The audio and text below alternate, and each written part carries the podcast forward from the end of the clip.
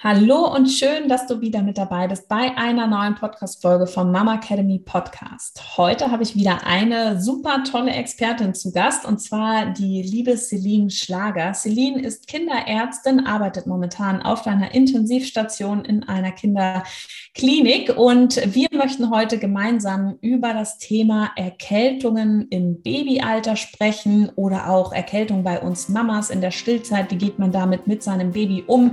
Was ist eigentlich der RSV-Virus, der ja gerade in aller Munde ist? Und was kann ich vielleicht auch mit Hausmittelchen bei meinem Baby erreichen? Also ein super, super spannendes Thema für viele Neumamas oder auch Mamas, die ähm, schon größere Kinder zu Hause haben. Hallo und herzlich willkommen beim Mama Academy Podcast deinem Podcast für ein ganzheitlich gesundes und erfülltes Mama-Leben.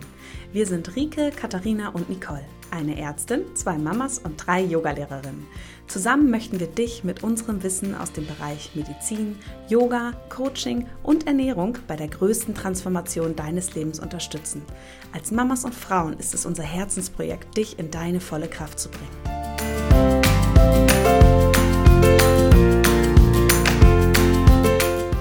Celine, ja, ich freue mich auf jeden Fall riesig, dass du heute schon das zweite Mal zu Gast bist in unserem Podcast. Schön, dass du da bist. Ja, ich freue mich auch total und ein super spannendes Thema. Ich liebe dieses Thema, deswegen habe ich mich total gefreut, als du mich gefragt hast, ob wir darüber sprechen wollen. Ja, sehr schön. Vielleicht magst du noch mal ganz kurz ein paar Worte über dich verlieren.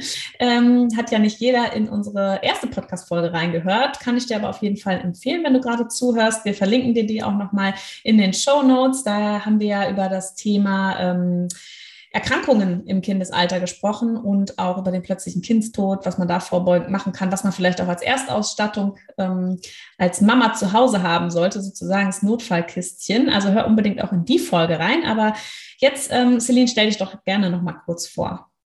Ja, hallo an alle, an die, die mich nicht kennen. Mein Name ist Dr. Celine Schlager. Vielleicht kennen mich einige von euch auch schon von Instagram.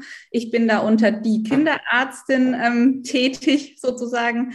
Aktuell bin ich richtig tätig auf einer Kinderintensivstation, ähm, einer mittelgroßen Klinik und gebe nebenbei Erste-Hilfe-Kurse für Eltern, ähm, Großeltern oder alle, die es einfach interessiert und die sich in Erster Hilfe weiterbilden möchten. Auf meiner Instagram-Seite bekommt ihr auch ganz viele Tipps und Tricks äh, zu Kinderkrankheiten und allgemein ähm, zum kindlichen, äh, zu, zur kindlichen Entwicklung und den kindlichen Problemchen, die es das so immer gibt. Ich freue mich drauf, wenn ihr mal reinschaut und freue mich jetzt auf eine tolle Podcast-Folge mit dir, liebe Rike. Ja, super schön. Wir verlinken natürlich auch deinen Instagram-Kanal ähm, in unseren Show Notes. Dann könnt ihr da auch nochmal schauen und euch noch ganz, ganz viel Wissen auf jeden Fall aneignen.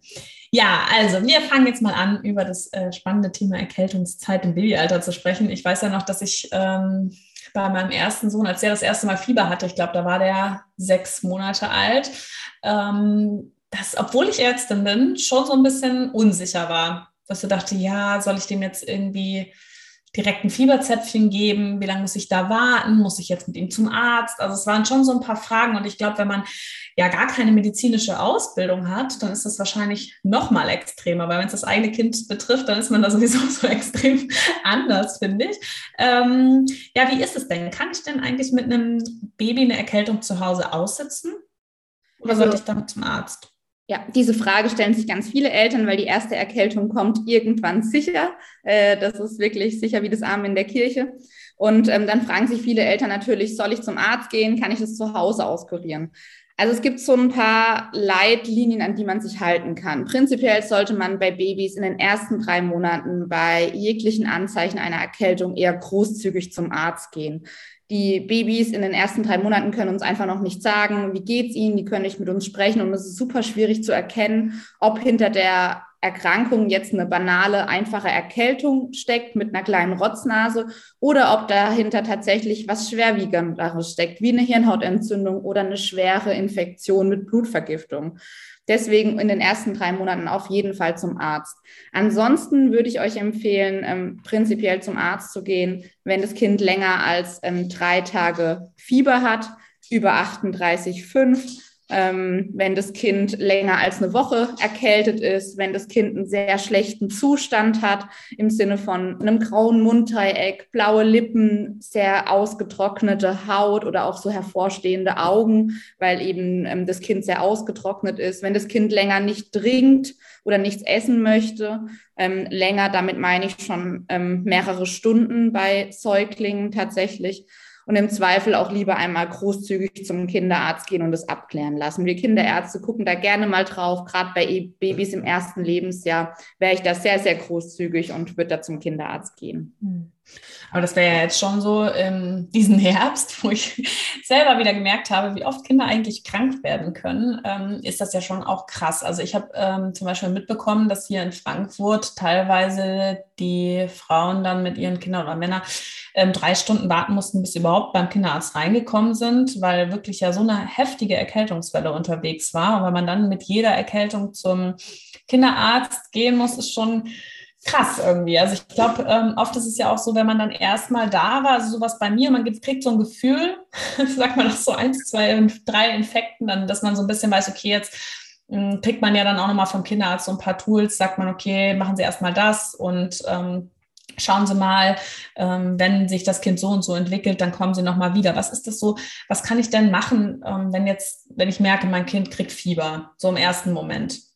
Und es also, ist jetzt nicht gerade acht Wochen alt, sondern es ist vielleicht schon fünf, fünf Monate alt oder so. Ist es dann auch Grund für dich, direkt zu gehen? Du hast ja gesagt, es soll schon nein. ein paar Tage. Also, nein, nein, nein. Also das großzügig zu gehen ist hauptsächlich die ersten ähm, drei Monate mhm. ähm, und natürlich bei hohen Fieberspitzen, die sich nicht senken lassen. Da geht es auch immer darum, lässt sich das Fieber senken? Man kann einfach fiebersenkende Mittel geben, ähm, zum Beispiel Paracetamol oder Ibuprofen. Ähm, das haben wahrscheinlich alle Eltern irgendwann zu Hause. Spätestens nach der ersten Impfung ähm, bekommt man das eigentlich vom Kinderarzt oftmals verschrieben.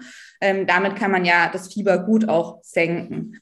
Ähm, oft geht aber eine Erkältung tatsächlich im Kindesalter, wenn es wirklich eine banale Erkältung ist, meistens nicht mit Fieber einher. Wenn dann nur so subfebril bis 38,0, vielleicht auch mal bis 38,5. Aber eigentlich eine, eine klassische Erkältung beim Kind hat meistens wenig Fieber. Ähm, deswegen ist halt so hohes Fieber immer ein Anzeichen dafür, dass vielleicht doch was Ernsteres dahinter steckt. Und eine mhm. banale Erkältung kann man auch gut mit Hausmittelchen zu Hause in den Griff bekommen beim Kind. Ähm, Gerade bei den größeren Kindern, also acht bis zwölf Infekte sind ja bei Kindern durchaus normal und häufig gerade wenn es in Richtung Kindergarten und Kita geht, ähm, da hat man gefühlt dauerhaft Infekte. Und gerade dieses Jahr, wo wir ja letztes Jahr durch die Corona-Schutzmaßnahmen extrem ähm, unser Immunsystem heruntergefahren haben, haben wir dieses Jahr wirklich ähm, so viele Infekte. Also das ist der Wahnsinn. So viele hatten wir schon seit Jahren nicht mehr. Mhm. Ja, krass. Ich meine, so ähm, handhabe ich das auch. Ich weiß aber auch noch, dass ich dann beim zweiten, der hat dann natürlich sehr früh Fieber bekommen, weil der ein Winterkind ist und wir das, den Großen ja zu Hause hatten, der ja auch einiges mal eingeschleppt hat. Das war dann ähm, schon früher und da kann ich mich noch dran erinnern, das war bestimmt, da war der sechs Wochen alt oder so da hat mir dann auch meine Kinderärztin gesagt, nee, nee, in dem Alter immer kommen mit Fieber auf jeden Fall. Ähm, also das könnt ihr euch auf jeden Fall merken. Unter den ersten drei Monaten, also immer dann, wenn dann Fieber auftritt und das Kind noch keine drei Monate alt ist, auf jeden Fall abklären lassen. Und was gibt es denn sonst noch so? Wann sollte man denn mit einem Baby zum Kinderarzt gehen, außerhalb jetzt von den U-Untersuchungen oder den Impfungen? Du hast gesagt, Fieber über drei Tage. Was wären denn noch so Anzeichen? Wie ist das mit Husten? Ähm, und jetzt aber, wenn man da gar kein Fieber hat, wäre das auch sowas, wo man ähm, zum Kinderarzt gehen sollte, das mal abchecken? Also ich bin großer Fan davon, dass man erstmal zu Hause zuwartet, wenn es dem Kind gut geht. Das ist natürlich immer die Grundvoraussetzung. Also wenn es dem mhm. Kind schlecht geht, wenn das Kind keine Luft bekommt, ähm, wenn es total schlapp ist oder nicht ansprechbar, dann immer sofort zum Kinderarzt. Ich denke, das ist selbstverständlich. Aber wenn das Kind etwas Husten hat ähm, oder auch ein bisschen die Nase läuft, dann muss man nicht immer direkt zum Kinderarzt gehen.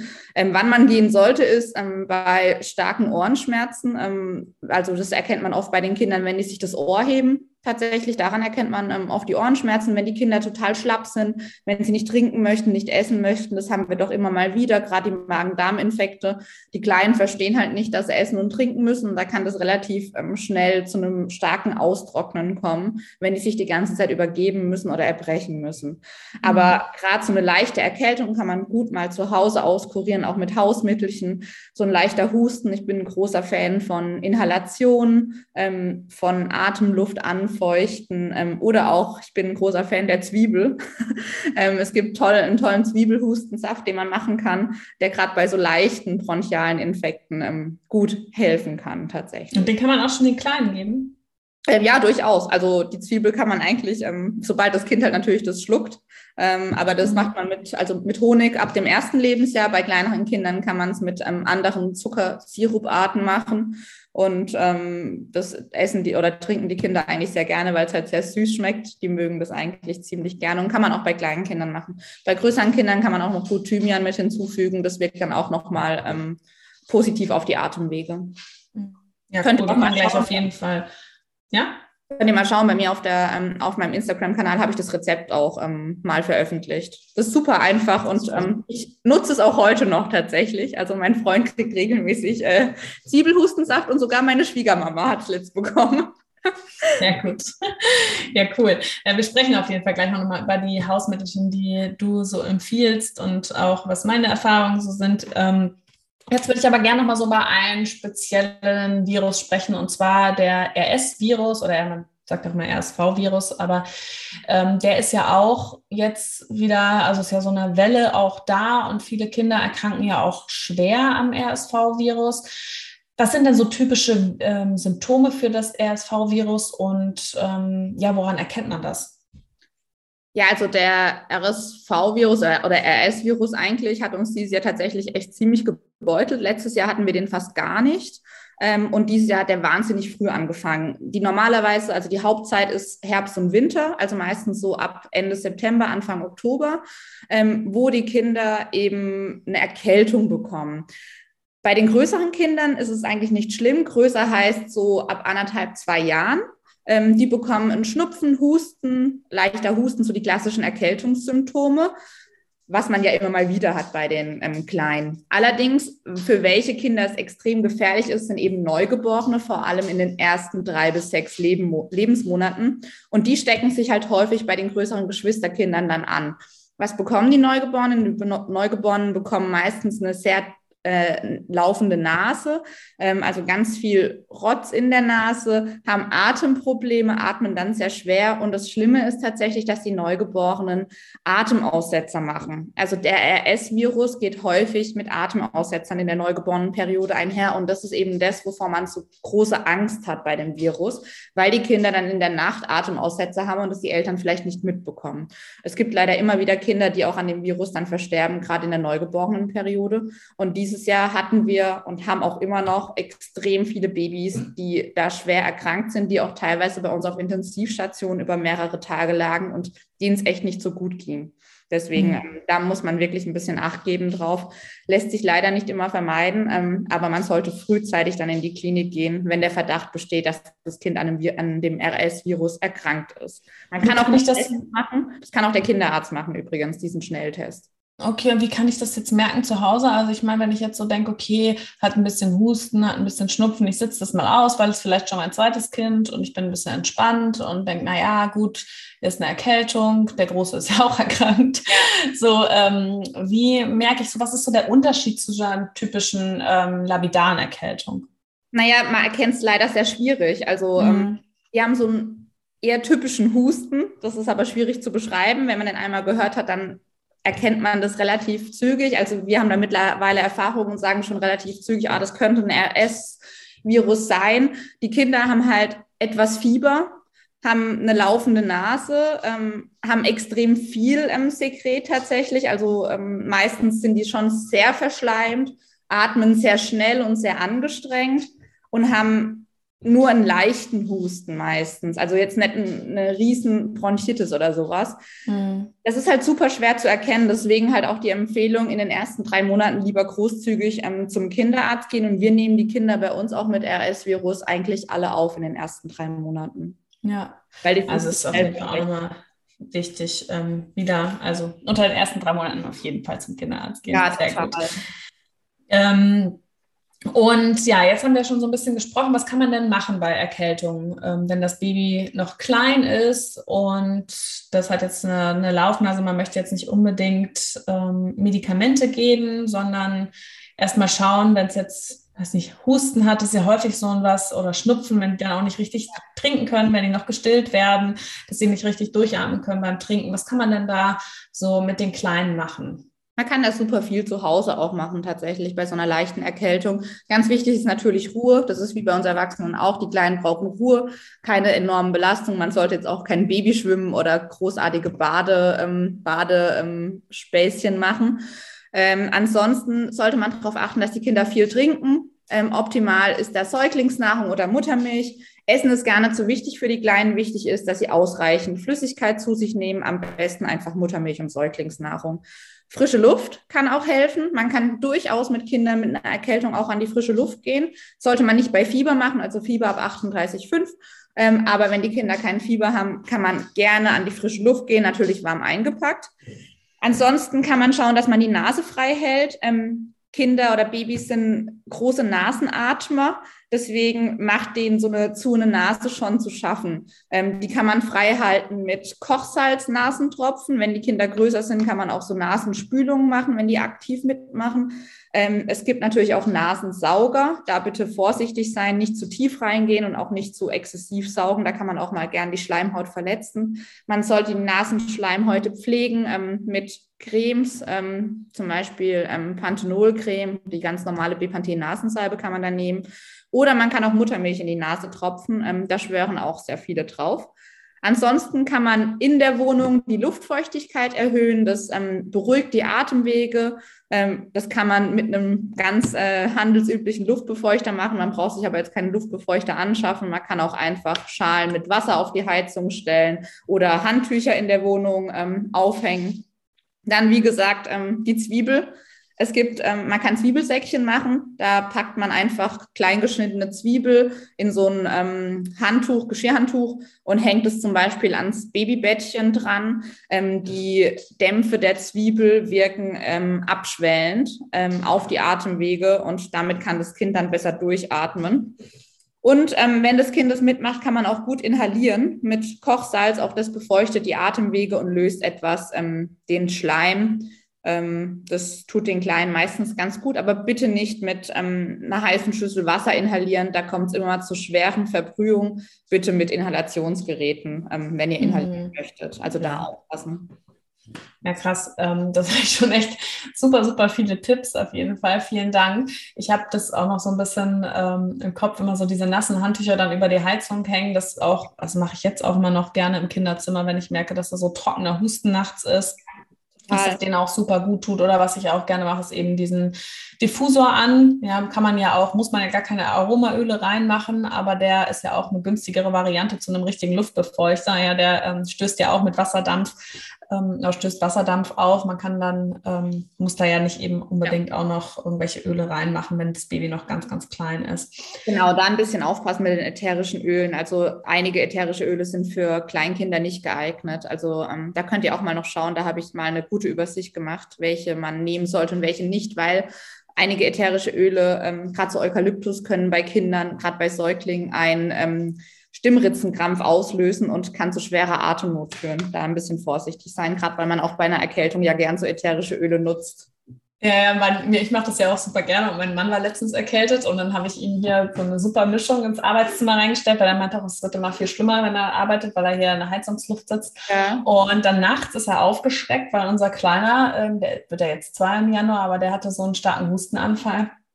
Und ich habe richtig tief geschlafen und habe nur gemerkt, wie er ins Zimmer geht und dann kam er raus und dann dachte ich mir schon so, der hat da wieder den Diffusor aufgestellt. Mhm. Und dann habe ich gefragt, was hast du gerade gemacht? Ja, ich habe das Gerät da reingestellt. Ich so, ja, und was hast du für Öle reingemacht? Ja, das, was du mir da reingemacht hast. Oh. Und der ist auch so, ähm, und das war eben so eine Mischung mit Eukalyptus, Minze und weiß nicht was. Ja. Und er ist aber auch so jemand, der das nicht ähm, richtig einschätzen kann. Ja? Er denkt, ja gut, das ist halt so ein bisschen Öl, tropfe ich halt da rein. Ja? Also der macht dann halt auch nicht da, weiß ich mal, drei Tropfen rein, sondern 30. Ne? Und ich habe auch erstmal gesagt, dass dieses Fläschchen relativ hochwertig ist. Ich meinte, ey, ich wusste nicht, dass du so flüssiges Gold gekauft hast. Ja. Aber der schüttet dann da die halbe Flasche rein so ist meiner auch. Oh.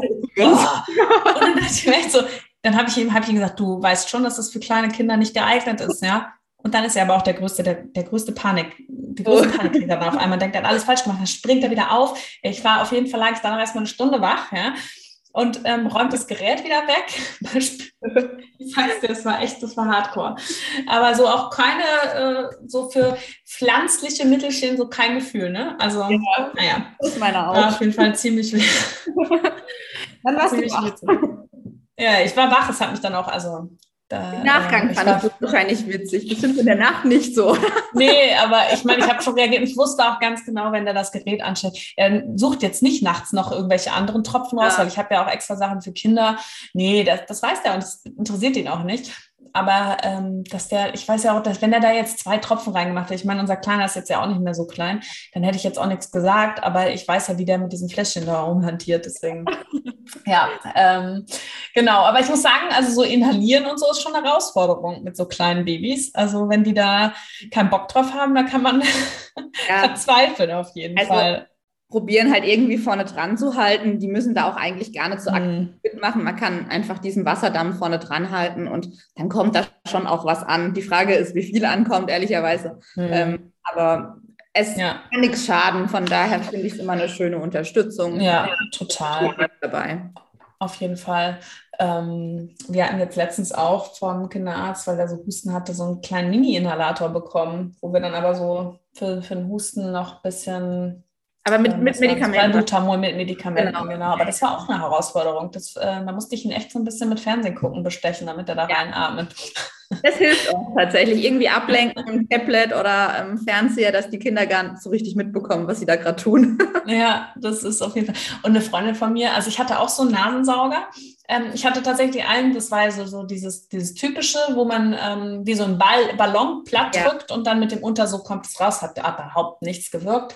Dann habe ich mir Version 2 gekauft, wo man selber so dran zieht mit, mhm. mit seiner Luft so einatmet wie an so einem Strohhalm und das System, das lässt es nicht zu, dass die Rotz bei dir ankommt. Ja, das ja. wird dann so aufgefangen. Und meine Freundin hat aber den Overkill, die hat so ein Gerät, das schließt am Staubsauger an. Ja. Genau. Das, ah, ja, ich, das ist echt hart. Ey, du musst dann halt den Staubsauger ziemlich auf niedrige Stufe stellen, ja, bitte, wer das sich genau. besorgen möchte. Ich habe das meinem Vater erzählt, der konnte es gar nicht glauben. Ja, ja. aber die stört auf das Ding. Aus, aber die helfen, also viele Eltern sind sehr begeistert davon. Man muss natürlich vorsichtig sein, gerade auch mit diesem, diesem Staubsaugerrohr und so. Ja. Aber viele Eltern sind sehr begeistert davon. Das hört sich jetzt total rabiat an, aber ja. ey, was da an Mengen rauskommt, dann denkst du echt, wie passt das in dieses kleine Näschen da einfach rein, ja? Total. Ähm, kann man sich aber auch vorstellen, dass es natürlich den Kleinen, die Kleinen extrem stört. Also. Ja, es dauert auch richtig lang, bis die lernen, dass die ausschnauben müssen. Ne? Also jetzt ja. sprechen wir schon nicht mehr über Säuglinge, das dauert auch dann noch total lang. Ja, cool. Da kann man echt auf jeden Fall schon einiges ähm, selber machen. Und jetzt gehen wir aber mal von so ein bisschen Hausmittelchen weg. Ähm, was sind denn so Medikamente, die ich so zu Hause haben könnte, die sich auch zur Selbsttherapie sozusagen eignen? Also was darf ich mir jetzt auch einfach mal besorgen, ohne da beim Kinderarzt vielleicht ein Rezept zu holen? Ähm, auf jeden Fall Kochsalznasentropfen. Ich betone hier extra Kochsalznasentropfen. Ähm, es gibt auch Nasentropfen mit anderen Wirkstoffen, die allerdings ähm, bei Kindern im ersten Lebensjahr keine Zulassung mehr haben. Ähm, die wurde vor ungefähr einem Jahr, ähm, wurde davon abgeraten, die bei Säuglingen zu benutzen, weil das zu Atemstillständen führen kann.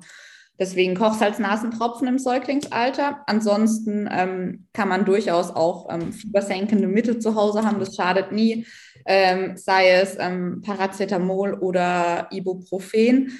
Da wichtig darauf achten, dass man auch immer wieder die aktuelle Dosierung ähm, im Blick behält, weil Kinder natürlich wachsen und wir dosieren das immer nach Gewicht. Und ähm, das sollte immer die richtige Menge zu Hause sein und auch die richtige ähm, Dosierungsart. Also es gibt ja Zäpfchen und es gibt Saft und prinzipiell ist es gerade egal, was man gibt. Ähm, da gibt es kein, keine Leitlinie oder irgendwie eine Empfehlung. Es ist halt wichtig, dass das Kind es akzeptiert. Es gibt Kinder, die akzeptieren überhaupt keine Zäpfchen. Und wenn das Kind einen Saft trinkt, die Säfte sind ja meistens sehr süß, dann ist auch der Saft völlig in Ordnung.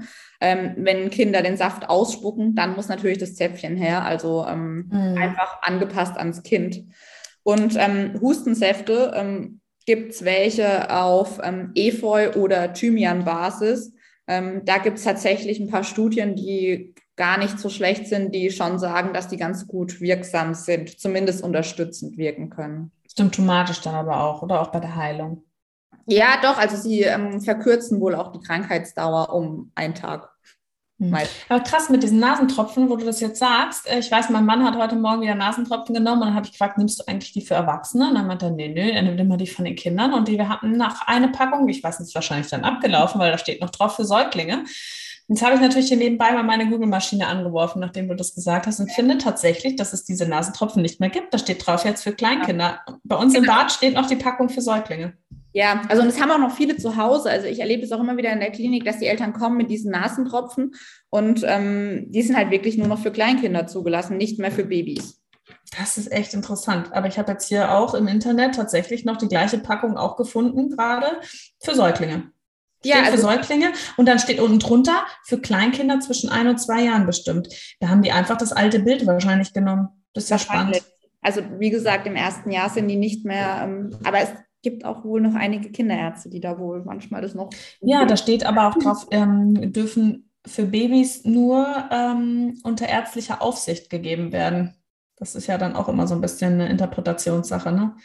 Genau. Ja, krass. Ah, das ist interessant, weil die wirken ja schon einfach auch nochmal ganz anders als jetzt äh, Natürlich. Äh, also die wirken halt eben abschwellend direkt. Ähm, mhm. Klar, die sind viel intensiver von der Wirkung, ähm, aber halt auch mit ähm, Nebenwirkungen, die eben ja teilweise sehr mhm. gefährlich sein können. Deswegen, also wir in der Klinik geben die gar nicht mehr ähm, und raten da auch komplett von ab. Also ich würde es auch meinem Kind nicht geben. Würde ja, klar, wenn man das weiß. Ne? Tatsächlich. Aber viele wissen es auch einfach nicht. Deswegen war mir das jetzt wichtig, da das nochmal kurz zu erwähnen. Habe ich auch was gelernt. Meine sind zwar schon über eins, aber ich muss ja. sagen, es hat mich jetzt schon ein bisschen schockiert, weil ich habe ihm das ja im Säuglingsalter auch gegeben, ne? weil das ja, ja ähm, auch dann noch zugelassen war. Und jetzt habe ich es gesehen, in, letztes Jahr im November. Genau, richtig. Das tatsächlich beschlossen. Ja, krass. Also gute Info. Ich habe hier wieder viel mitgenommen heute. Das reicht schon. Wir könnten jetzt aufhören. Ich habe schon was gelernt. Äh, nee, super. genau. Who knows? ähm, genau, weiter geht's. Äh, ich habe nämlich noch so viele Fragen mir überlegt, ähm, die bestimmt ganz, ganz viele interessieren. Wir haben ja schon gesprochen, du sagst Zäpfchen oder Saft, das kommt ganz aufs Kind drauf an. Ich muss sagen, ich bin ein super Fan vom Zäpfchen. Da weiß ich, was drinsteckt, ganz ehrlich. Der äh, Kleine spuckt mir den Saft heute noch entgegen und der Große hat angefangen, jetzt er ist jetzt vier, seit einem halben Jahr, der panische Angst gekriegt vom Zäpfchen. Es ist nie was Schlimmes passiert und eigentlich habe ich, und wenn ich ihm dann sage, ich mache das ganz vorsichtig, dann geht es auch, aber ähm, für ihn habe ich jetzt Saft gekauft und der liebt es. Das schmeckt ja super süß und nach Erdbeere und er will dann am liebsten noch mehr. Also. Und der Vorteil, wenn dein Kind im Windelalter noch den Saft nimmt, ist halt echt für nachts musst du den nicht aufwecken, so richtig krass. Ne? Du kann, musst nicht die Windel und auspacken und Schlafanzug und so. Das ist für mich immer so der größte Horror, wenn er nachts dann wieder auffiebert, wo ich dann so denke, oh Gott, jetzt muss ich dich auch noch wecken und dann ist das wieder so ein Kampf und. Total. Ja. Cool. Ähm, beim Fieberthermometer hätte ich noch mal so eine Frage. Also ich benutze ja ganz klassisch noch das Popo-Thermometer für 1,99 Euro mit so einer flexiblen Spitze, weil ich irgendwie denke, solange die das mitmachen, das ist irgendwie am genauesten. Stimmt das? Oder weil, ich meine, jetzt gibt es ja echt alles. Nein, also das ist genau richtig. Also gerade im ersten Lebensjahr empfehle ich allen Eltern, auch in meinen Kursen, immer ähm, das Popothermometer. Das ist einfach am genauesten, es ist am günstigsten und man kann auch am wenigsten falsch machen, ehrlicherweise. Man muss halt die Spitze einführen, am besten mit etwas ähm, Creme drauf, ähm, dass es nicht wehtut, vorsichtig einführen und dann ähm, hat man eine sehr genaue Temperatur. Der Nachteil ist halt natürlich, auch da muss ich das Kind immer auspacken ähm, wenn ich Fieber messen muss und ähm, muss es wecken. Deswegen wollen viele Eltern eine Alternative haben ähm, und finden, umso älter die Kinder werden, umso schwieriger empfinden die das, im Popo-Fieber zu messen. Ähm, es gibt ein neues Fieberthermometer, wohl von Braun. Ich bekomme dafür keine Werbung. Ich habe es auch selber noch nicht getestet. Ich habe nur davon gehört. Das ist ein Ohrthermometer. Das soll wohl genauso genau sein wie das Popothermometer. Sagt Braun. Die Studien sind auch von Braun ähm, selber gemacht. Bezahlt und gemacht. Ja, keine Ahnung. Ähm, viele Eltern ja. schauen da drauf. Ich habe selber noch nicht getestet. Ich habe nur davon gehört. Deswegen, ähm, mhm. falls man nicht im Popo messen möchte, ähm, bietet sich tatsächlich ein Ohrthermometer an. Wovon ich auf jeden Fall abrate, ist ein Stirnthermometer. Die sind viel zu ungenau. Ähm, also da kommen völlig ähm, abwegige und unterschiedliche Werte raus. Wenn ihr ein Ohrthermometer benutzt, dann bitte macht einmal den Abgleich mit dem Popo, um einfach zu wissen, wie sensibel oder wie genau ist euer Ohrthermometer. Ist es vielleicht immer ein halbes Grad wärmer oder es ist ein halbes Grad kühler, als ihr im Popo misst und verlasst mhm. euch da immer auf die Popo-Temperatur wie auf die Ohrtemperatur und gleicht das ein bisschen ab. Das würde ich auf jeden Fall empfehlen, wenn man jetzt nicht die Popo messen möchte. Ja, also ähm, da muss man auch immer noch diese Schutzkappen dazu holen eigentlich. Ne, genau, die sind natürlich auch viel teurer, also die kosten schon so 30 bis 50 Euro. Ähm, das im Popo tut es eigentlich völlig aus und ist auch viel genauer in der Regel. Ja, ich denke irgendwie auch, solange die das mitmachen und man kann ja auch, wenn die größer werden, super gut mit denen reden. Also ich äh, bespreche das dann auch mit ihm und sage ihm das und der ist auch super interessiert und wenn ich ihm auch sage, ja, da haben wir dann ganz genau den Wert und dann ist ja die Temperatur, wie sie in deinem Körper drin ist und was der findet, ist dann, also bei ihm klappt es, das ist ja auch bei jedem Kind total anders, aber ja. ähm, mir hat das ja. auf jeden Fall sehr geholfen und ich denke irgendwie, das habe ich auch noch so aus der Kindheit. Ich weiß, irgendwann haben wir das gleiche Thermometer so unter den Armen gemacht. Ja. Äh, das ist meistens sehr ungenau tatsächlich. So für so einen ungefähren Anhaltspunkt. Natürlich, wenn das Kind total hoch fiebert, hat man da auch einen hohen Wert. Aber ja. so, es ist auch krass, man hat irgendwann auch, glaube ich, eine Hand, die als Fieberthermometer wirkt. Also, ähm, was ich da über die Jahre habe ich das Gefühl, ich kann alles ab 37,5 spüre ich. Das ist wirklich ja. so, man denkt dann, der ist aktiv und tanzt rum und irgendwie ist der auf meinem Schoß und ich denke so, mm, mm. Mhm. also manchmal, manche Kinder merkt man das ja an, meine, die turnen echt auch noch mit ähm, Mittelgrabenfieber ja. hier auf jeden Fall noch durch die Gegend und wo ich dann selber merke, krass, das ist nicht normal. Und wenn ich dann messe, dann stimmt es auch ähm, ja. in der Regel. Oder ja, aber man entwickelt tatsächlich so ein Gefühl. Ich weiß auch noch, dass ich am Anfang Angst hatte, dass ich das nicht merke, wenn mein Kind Fieber hat. Aber die Angst kann ich dir hier auf jeden Fall nehmen. Du merkst es. Ähm, es fühlt sich wirklich anders an, wenn ein Kind Fieber hat. Also die Instinkte ja. von Mama, vor allem der Mama, aber auch von Papa sind meistens ziemlich gut und ähm, da sollte man sich schon auch viel drauf verlassen, ähm, was das Gefühl oder der Instinkt sagt. Das stimmt auch meistens leider. Mhm. Oder? Und ja, ja, ja, auf jeden Fall. Nee, man hat da schon echt ein gutes Gefühl. Man merkt, also wenn, es gibt natürlich immer auch welche, die sehr, sehr unsicher sind oder so, aber oft ist es ja dann auch, ähm, wenn die dann, wenn die Eltern sagen und die kommen zum Kinderarzt und sagen, mein Kind ist anders, mein Kind hat irgendwas, dann ist das ja auch meistens äh, richtig, ja. ja. Ähm, genau, dann wollte ich dich nochmal fragen. Du hast es vorhin schon nochmal gesagt, aber vielleicht kannst du nochmal sagen, also kann man mit einem kranken Baby rausgehen? Du hast gesagt, ja, ne? Also ähm, was wären so die, sagen, die Situation, wo du sagst, nee, da lieber nicht? Also bei Fieber, ähm, ab 38,5 Fieber würde ich mit dem Baby nicht rausgehen. Ansonsten kann man durchaus mit einem kranken Baby auch rausgehen. Ähm, bei einer leichten Erkältung tut es eher gut, weil gerade im Winter ist ja die Heizungsluft sehr trocken und draußen haben wir meistens noch viel, viel kühlere und angenehmere Luft für die Kinder mit einer höheren Luftfeuchtigkeit, was dann den Atemwegen mhm. total gut tut. Das Kind sollte natürlich warm eingepackt sein und ich würde jetzt auch nicht bei Schneeregen rausgehen, aber das wird man auch so mit einem Baby eigentlich nicht machen. Ähm, warm eingepackt spricht da überhaupt nichts dagegen, mit dem Baby raus. Warum bei Fieber nicht? Hm, weil das einfach sehr schwierig ist für die Kinder, da die Temperatur zu regulieren. Mhm. Es kann schnell zu einem Überhitzen kommen oder auch, wenn man es zu warm einpackt, oder auch zu einer Auskühlung. Ähm, okay. Ähm, Gerade bei Fieber zentralisieren die Kinder gerne mal. Das heißt, ähm, die Extremitäten, also Arme und Beine, werden sehr kühl. Ähm, und dann kann es ganz schnell zu einem, um, also zu einem, äh, also dass der Temperaturhaushalt völlig aus dem Gleichgewicht gerät, sozusagen. Total und was ist, wenn man die mit dem Fieber gesenkt hat und dann, dann haben dann die. kann man ähm, durchaus rausgehen, klar. Ja. Wenn das Fieber wieder unten ist, kann man wieder rausgehen, auf jeden okay. Fall. Nur in den das ist ja, Aber ich meine, ja, aber man ist ja oft. Ja, auch schlecht. Äh, ja, Entschuldigung, jetzt habe ich dich unterbrochen.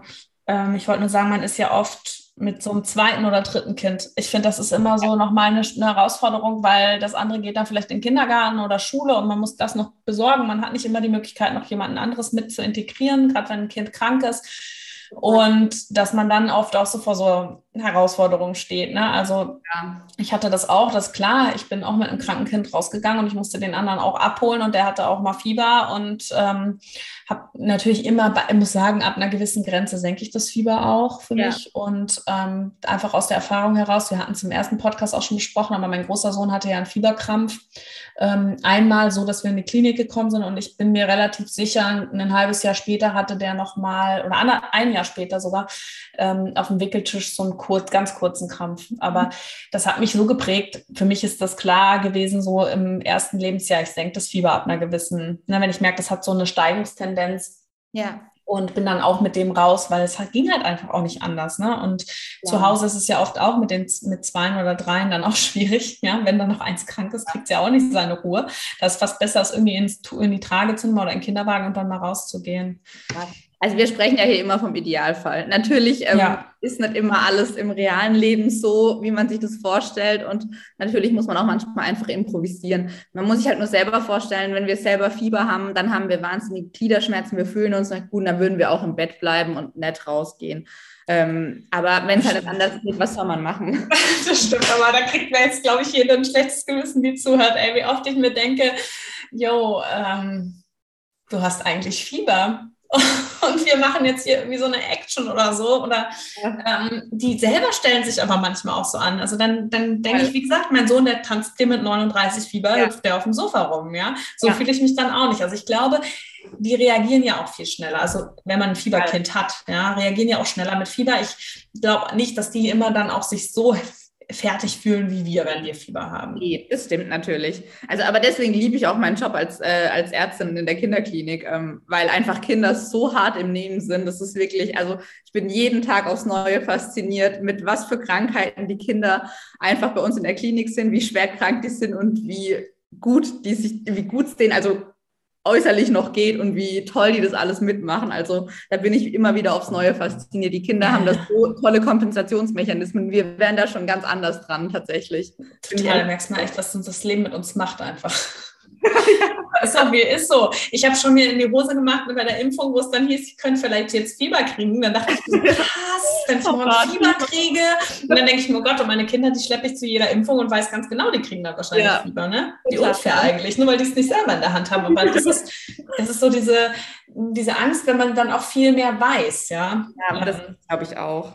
Mhm. Je älter man wird, umso ängstlicher wird man halt, habe ich das Gefühl. Also, ja, so total.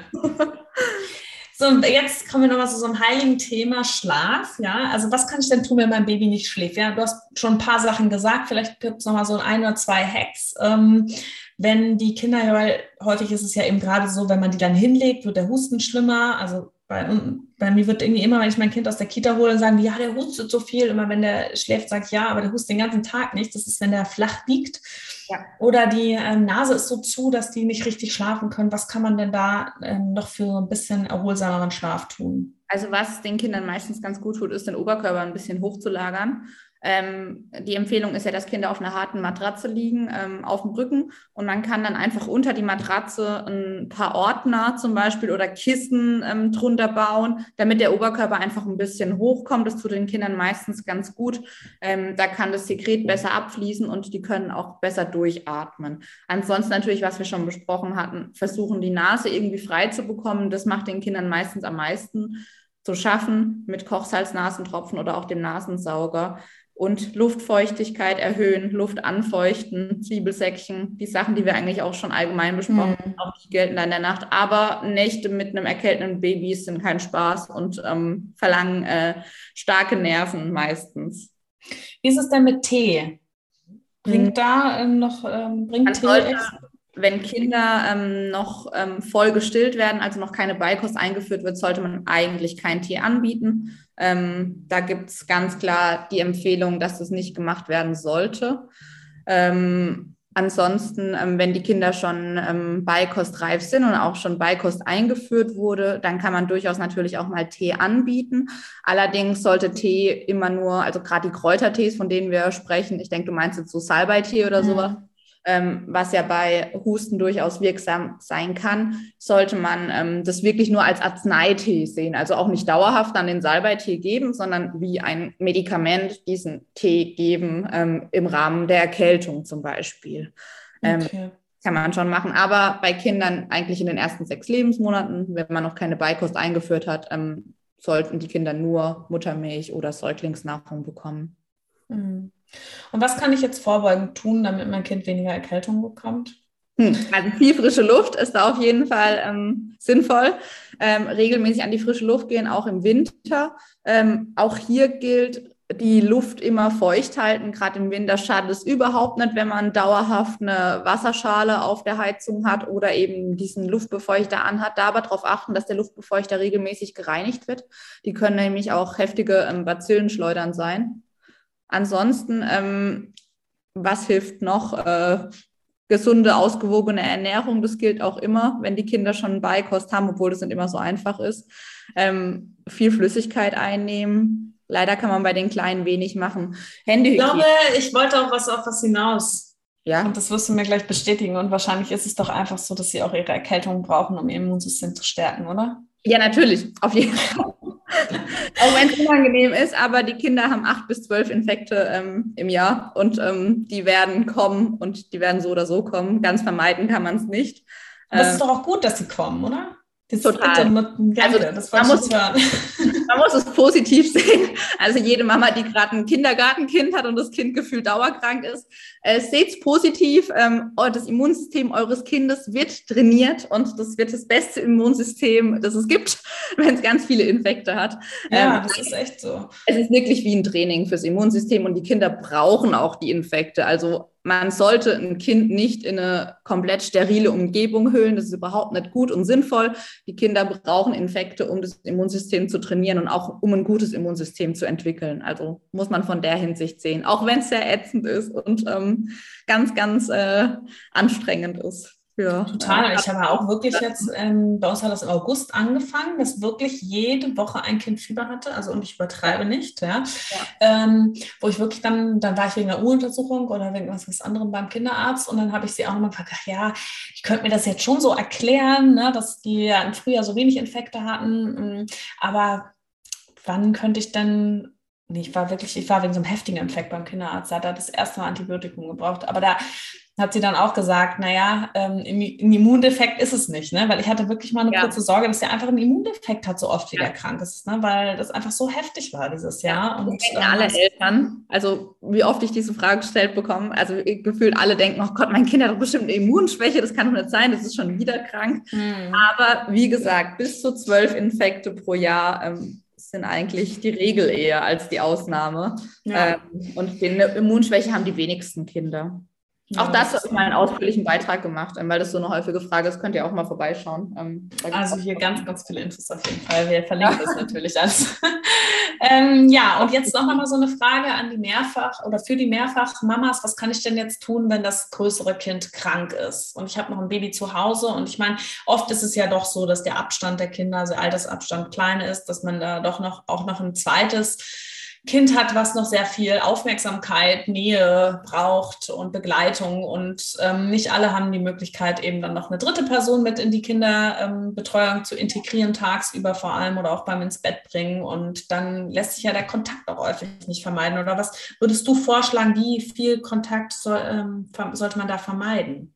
Also vermeiden kann man den Kontakt ja eigentlich realistisch gar nicht. Die wohnen in einem Haushalt zusammen. Mama ist für beide Kinder zuständig oder auch der Papa ist für beide Kinder zuständig. Ähm, das heißt, und die Kinder kommunizieren ja auch untereinander. Also man kann auch schwer dem großen Geschwisterkind sagen, nee, du darfst jetzt nicht mal zu deinem kleinen Bruder. Ähm, das lässt sich häufig einfach nicht vermeiden tatsächlich. Das heißt, es ist eher die Regel, dass ähm, die kleinen Geschwister die Infekte der Großen mitmachen und da einfach immer was abbekommen. Wo man es ein bisschen reduzieren kann, ist natürlich durch eine gute Händehygiene. Also, dass man eben den großen Geschwistern sagt, hey, wenn ihr vom Kindergarten kommt, Hände waschen. Wenn ihr euren kleinen Bruder oder eure kleine Schwester auf den Arm nehmt oder anfasst, Hände waschen. Ähm, solche Sachen, aber wirklich vermeiden. Es sind halt meistens die Schnupfenviren, die sich über eine Tröpfcheninfektion ähm, verbreiten und dann ist es im ganzen Raum und das lässt sich einfach nicht vermeiden tatsächlich. Ja ähm, ja, das ist schon eher reduzieren. Also, und man kann auch schwer dann sagen, ja, jetzt kümmert sich der eine nur um das eine Kind und der andere nur um das andere Kind. Das ist ja auch nicht realistisch und irgendwie auch nicht, ähm, nicht durchführbar, wenn man sich überlegt, dass das Geschwisterkind wahrscheinlich zwölfmal im Jahr krank ist und ähm, also mhm. ist einfach nicht möglich. Das heißt, es werden sich die, es wird sich die ganze Familie meistens anstecken. Gucken halt, dass ja. man das Immunsystem stärkt und dass man auch ähm, da ein Stück weit einfach vorbeugt, indem man ein gutes Raumklima schafft oder auch ähm, das, das, Immunsystem des Kindes ähm, gut stärkt. Aber vermeiden lässt sich leider meistens. Nee, ich sag's dir, mein, also der Große wirklich, der hat ja auch ein großes Interesse an, an, an menschlichen Körper und ich habe schon alles Mögliche mit dem besprochen. Vielleicht kennst du auch noch diese Serie Es war einmal das Leben. Ja, ja. Also, ja, der liebt das, ja. Ich liebe das ja auch und ähm, er versteht zwar noch nicht alles, aber er kennt auf jeden Fall die weißen Blutkörperchen, unsere ja. Abwehrpolizei. Ja. Und ich versuche ihm dann auch natürlich mit den aktuellen Maßnahmen und so, ne, in die Ellenbeugen husten, ähm, ne, niemanden anhusten und niesen und so weiter und aber der natürlich im Spiel ver, ähm, vergisst okay. er das. Und manchmal macht er das auch aus Spaß. Dann kommt ein Hustenreiz und hustet er einfach so in die Luft. Vielleicht ja. macht das auch um Aufmerksamkeitskrieg. Ich, ich sag's dir. Oder dann du kannst es nicht verhindern, ja. Und das ist wirklich meine Kinder, die sind auch wie so zwei Magneten, Plus- und Minuspol, ja. Wenn die im Fahrrad sitzen, wir haben so ein Fahrrad mit so einer Box vorne ja. und die sitzen dann nebeneinander. Ich sage, nach dem Kindergarten machen die da einen Zungenkuss nach dem anderen im Kinder, ja. im, im, Fahrrad und ich sitze immer nur hinten drin so. Aber ja, innige Liebe und ähm, da ist wirklich, also bei uns eigentlich garantiert, dass, der, dass die sich da irgendwie die Viren hin und her schieben. Ich glaube, es hat sich langsam so ein bisschen ausbalanciert ja. dass mein Kleiner auch die Keime von meinem Großen jetzt irgendwie schon kennt. Ja. Und äh, Vielleicht jetzt ist es auch einfach gut für die Eltern zu wissen, dass es normal ist. Es ist normal, dass ähm, die Infekte kommen und sie gehen auch wieder und meistens ähm, mhm. Doch. Ja, und ich meine, wenn die wirklich ganz klein sind, die Säuglinge, ja, da kann man das ja noch einigermaßen machen, finde ich so, ja. wenn dann wirklich ein schwerer Infekt da ist. Da, da nehmen ja die ganz, die Geschwisterkinder die ja auch vielleicht noch nicht so ja. häufig oder man kann die auch ganz gut in die Trage packen und so ein bisschen fernhalten, so gut es geht halt, ne? Also, dass man es da nicht ja, provoziert. Aber irgendwann lässt sich das echt schwer vermeiden, das stimmt. Mm, und jetzt noch mal eine Frage, wie soll ich denn das mit dem ähm, Baby am besten machen? Das ist ja auch sowas, was häufig gefragt wird wie soll ich es anziehen und auch beim Schlafenlegen muss man da auf was Bestimmtes achten. Wenn die jetzt Fieber haben zum Beispiel, hat man, muss man Angst haben vor Überhitzung, soll man die eher kalt oder eher warm anziehen? Was wäre so da dein Tipp? Ich würde die eher ganz normal anziehen. Also prinzipiell rät man die Kinder, eine Schicht dicker anzuziehen als man selber. Ähm, das ist so die Grundregel. Und ähm, das passt meistens auch, weil die Kinder haben ja einen Fieberanstieg und haben aber auch einen Fieberabfall optimalerweise. Man kann im Nacken immer gut fassen, äh, anfassen, wie die Temperatur ist und da auch fühlen, ob es dem Kind jetzt eher zu warm ist oder zu kalt. Aber es ist nicht so einfach tatsächlich im, im Fieberschub da die richtige Kleidung zu finden. Prinzipiell gilt eine Lage mehr als man selber. Gut ist auch so ähm, temperaturregulierende oder ausgleichende Kleidung, wie zum Beispiel Seide oder Wolle. Ähm, die Stoffe können gut die Temperatur auch ausgleichen. Und gerade wenn die Kinder schwitzen, ähm, können die ähm, Materialien gut ähm, den Schweiß auch nach außen transportieren sozusagen. Weil das Problem ist ja auch, wenn die Kinder nass geschwitzt werden und dann eben runterkühlen, dann kann es halt auch schnell richtig frisch werden, wenn die dann so durchgeschwitzt sind. Mhm. Ähm, deswegen sind da temperaturregulierende Stoffe super hilfreich ähm, und äh, tun da gut mithelfen meistens. Mhm. Was ja auch krass ist, wenn man den ähm, dann Fiebersenker gibt. Also bei mir, ich merke das dann aber ganz extrem, wenn die dann anfangen zu wirken, dann schwitzen die brutal. Die ja. sind klitschnass. Dass genau. das dann so ausschwitzen. Ne? Genau, das ist typisch. Also erst kommt der Schüttelfrost, dann das ist meistens im Fieberanstieg und ähm, dann, wenn das Fieber wieder ähm, abfällt, oder dann ist es meistens so, dass die Kinder wahnsinnig schwitzen halt, um die Temperatur abzutransportieren sozusagen. Ja, ist echt krass. Und jetzt nochmal so zum Ende, was kann ich denn selber machen, wenn ich erkältet bin? Also als Mama, sage ich jetzt mal, ähm, wenn, oder auch Papa, aber vor allem Mama, wenn man dann auch stillt und viel mit dem Baby zusammen ist, auch nachts und man ist erkältet und kann sich das Kind dann bei mir anstecken? Wie ist das? Soll ich das dann nicht stillen? Was ist so dein Tipp dann? Soll ich auf Abstand gehen? Also prinzipiell ähm, Abstand ist eigentlich nicht möglich. Also Kuscheln hilft auch äh, bei der Erkältung. Ähm, das äh, hilft beiden, Kind und Mutter, ähm, um die Erkältung zu bekämpfen. Worauf man natürlich achten sollte, ist eine Händehygiene. Ich denke, es ist klar, dass wenn man sich gerade die Nase geschneuzt hat, dass man dann mit den Händen nicht direkt ans Kind geht, sondern die Hände wäscht. Genauso, dass man das Kind nicht direkt anniest oder anhustet. Ich glaube, das ähm, ist eigentlich selbstverständlich. Ähm, stillen sollte man auf jeden Fall weiterhin. Man gibt nämlich über die Muttermilch Antikörper ans Kind weiter, ähm, die dem Kind auch einen Schutz bieten. Deswegen auf jeden Fall weiter stillen. Ähm, gibt nichts Besseres als zu stillen im Sinne der Antikörper. Also da kann man das Kind auch ein Stück weit schützen. Manche empfehlen einen Mundschutz, aber ich finde es extrem befremdlich, ehrlicherweise, wenn die Mama mit dem Mundschutz bei dem Kind ist und das über mehrere Tage ähm, muss man für sich selber entscheiden. Für mich war es keine Option mit meinem Kind, ähm, aber das empfehlen einige oder manche. Mhm. Ja, also es ist ja wirklich, äh, wenn man selber krank ist, ich meine, wenn es einem wirklich schlecht geht, dann ist man vielleicht auch mal ganz froh, wenn man das Kleine mal, äh, mal abgeben kann und sich selber auch zu erholen. Aber ansonsten hast du ja auch ist es ja auch wirklich schwierig, da den Abstand einzuhalten. Und man kann es ja nur so gut es geht. Man selber ist ja erwachsen, kann es ja dann vermeiden und eben das Kind nicht anhusten. Ähm, ja. Gut, also ich habe echt viel wieder äh, mitnehmen können auf jeden Fall aus der Folge und ich hoffe, die Zuhörerinnen auch. Ähm, Gibt es noch irgendwas, was du gerne abschließend noch so mit auf den Weg geben magst? Nö, ich glaube, wir hatten eigentlich echt alles besprochen jetzt und sehr ausführlich. Fällt stimmt. nichts mehr ein. Und das muss was heißen. ja, ihr könnt den Podcast auch mehrmals hintereinander anhören, wenn ihr äh, wieder vergessen habt, was Celine euch am Anfang für Tipps gegeben hat oder mitschreiben. äh, genau. Nee, super. Vielen, vielen Dank auf jeden Fall für deine ganzen äh, wertvollen Informationen, die du mit uns geteilt hast. Und es war sicher nicht das letzte Mal, dass du ähm, hier bei uns im Podcast machst. Wir haben ja auch noch einiges Spannendes vor. Auch diese Woche auf Instagram wirst du uns ja nochmal äh, ein bisschen unterstützen, beziehungsweise auch auf unserem Blog. Da freuen wir uns schon drauf. Und wir haben noch gemeinsame Ideen für das neue Jahr auf jeden Fall. Ja. Und ja, ähm, dann vielen Dank, dass du heute da warst. Danke dir. Ich hoffe sehr, dass du genauso viel mitnehmen konntest aus dieser tollen Podcast-Folge und dem Interview mit der lieben Celine wie ich. Ich habe auf jeden Fall jede Menge gelernt, auch wenn ich immer denke, ich weiß ja schon einiges, aber äh, da gibt es doch immer noch ganz, ganz viel, was man dazu lernen kann. Und ähm, ja, ich hoffe, dir hat das geholfen, was du hier heute an Tipps und Informationen bekommen hast. Und wenn dir der Podcast gefallen hat, dann würden wir uns wie immer sehr, sehr freuen, wenn du uns eine positive Bewertung für unseren Podcast bei iTunes schenkst, damit unser Podcast noch ganz, ganz viele Eltern und Mütter erreichen kann und wir denen auch auf ihrem Weg weiterhelfen können. Wir freuen uns auf jeden Fall über jede Nachricht, die uns erreicht. Und ähm, ja, auch wenn du mal Themenwünsche hast, darfst du uns gerne schreiben oder tolle Expertinnen, Expertinnen kennst, die wir unbedingt mal interviewen sollen. Und ansonsten freuen wir uns auf die gemeinsame Instagram-Woche mit Celine. Auch da kriegst du diese Woche noch einige Informationen Informationen zu Erkältungen im Babyalter, zu Erkrankungen im Babyalter, schau da unbedingt mal vorbei at die.mamacademy. Wir freuen uns auf jeden Fall auf einen intensiven Austausch auch mit dir.